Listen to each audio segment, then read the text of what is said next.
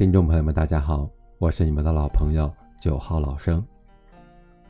如果你有喜欢的文章，请在节目的下方留言，九号老生读给你听。今天与大家分享的一篇文章叫做《真正的人间清醒与三种人断交》。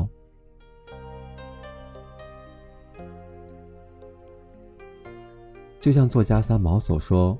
朋友中的极品，便如好茶，淡而不涩，清香但不扑鼻，缓缓飘来，似水长流。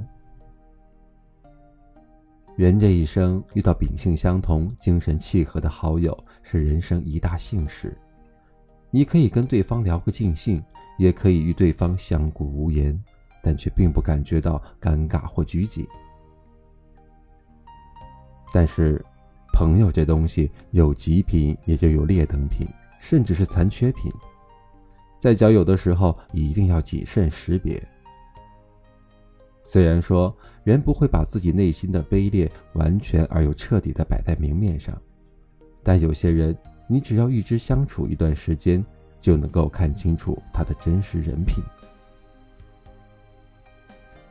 千万不要小看朋友会给你的人生带来的影响。都说，近朱者赤，近墨者黑。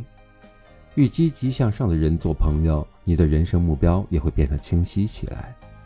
但，若是你结交了人品不过关的朋友，那他身上的坏习惯就会传染到你，让你成为一个讨厌的人。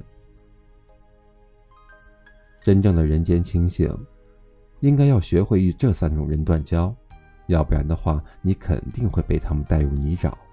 并且再也无法脱身。第一种喜欢占小便宜的朋友，可能大多数人都遇到过那样一类的朋友，那就是时不时的找你借东西，然后半天不还，后来你问起来，他就说忘记了，下次一定。但是后来又没有后续了，一次两次你还可以忍。直到第三次，你实在忍不下去了，便对他说了重话。你以为你的朋友会感到羞愧，可事实上，他不仅不道歉，反而还道德绑架你，说你斤斤计较、没义气，这点小忙都不帮。你顿时感到无语，但是又实在找不到理由反驳，因为面对这种脸皮比较厚的人，你回他什么都是无济于事的。是了。喜欢占小便宜的人自有他的一套逻辑，普通的有借有还、再借不难的世俗规则根本适用不到他身上。除此之外，习惯占小便宜的人还会把坑朋友当做成一种乐趣，比如你跟他去一家比较高档的餐厅吃饭，然后餐厅会给每一桌客人都免费赠送一道小菜，饭吃到一半，你去上了个厕所。回来就看到桌上又多出来一道小菜，你很奇怪，疑惑是不是服务员送错了？但是那个占便宜的朋友忽然眉开眼笑地告诉你，这是他靠自己的聪明才智得来的战利品。原来，趁着你上厕所，你的喜欢贪图便宜的所谓好友跟服务员卖惨，说你得了重病，不久于人世等等。希望他们大发善心，再送你们一道免费的菜。服务员本着人道主义的精神答应了他。听到此话，你只想吐槽：这么会精打细算，也没见他成为富豪啊！第二种，趋炎附势、见人说人话、见鬼说鬼话的朋友。还有一种朋友也是万万交不得的，那就是在你春风得意时极力来阿谀奉承你，而在你一朝跌入谷底时装作不认识你，甚至想把你狠狠踢开的逐利者。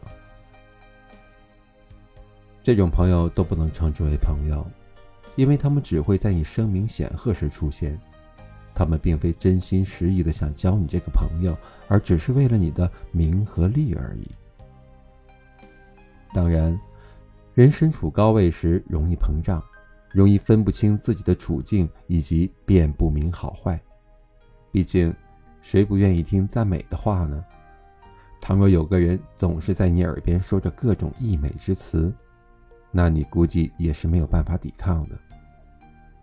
可是，你要明白，这种朋友不是不能交，而是说你不能跟他们深交。蜻蜓点水，泛泛之交就足够了。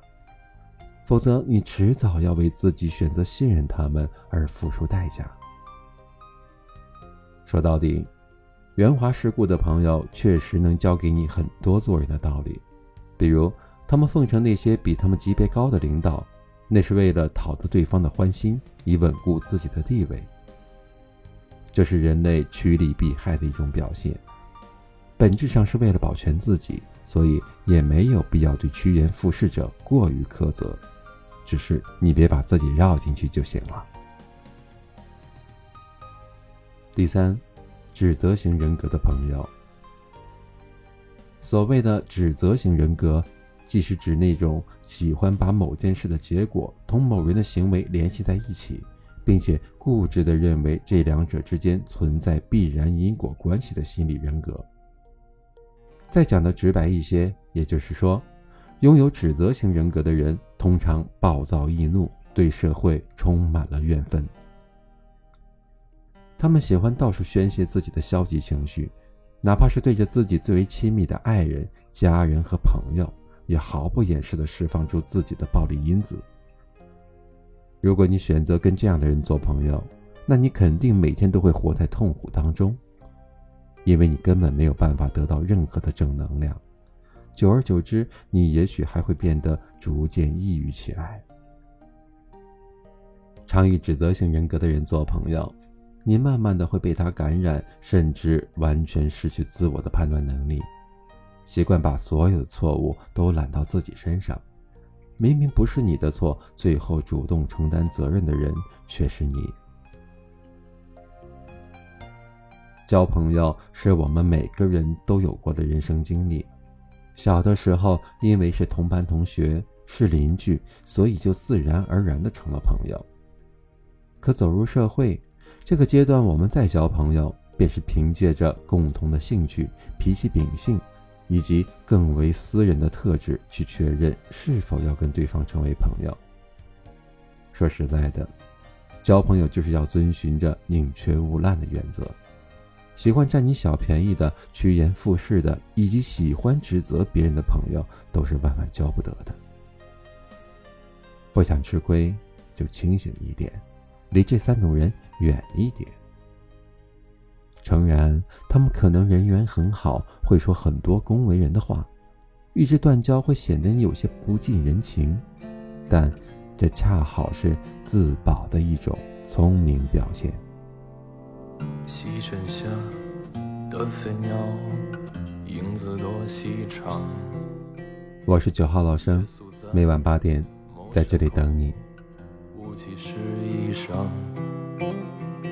夸壶酒给荒野，饮着那秋黄。不虚然，不吟唱，只是多行囊。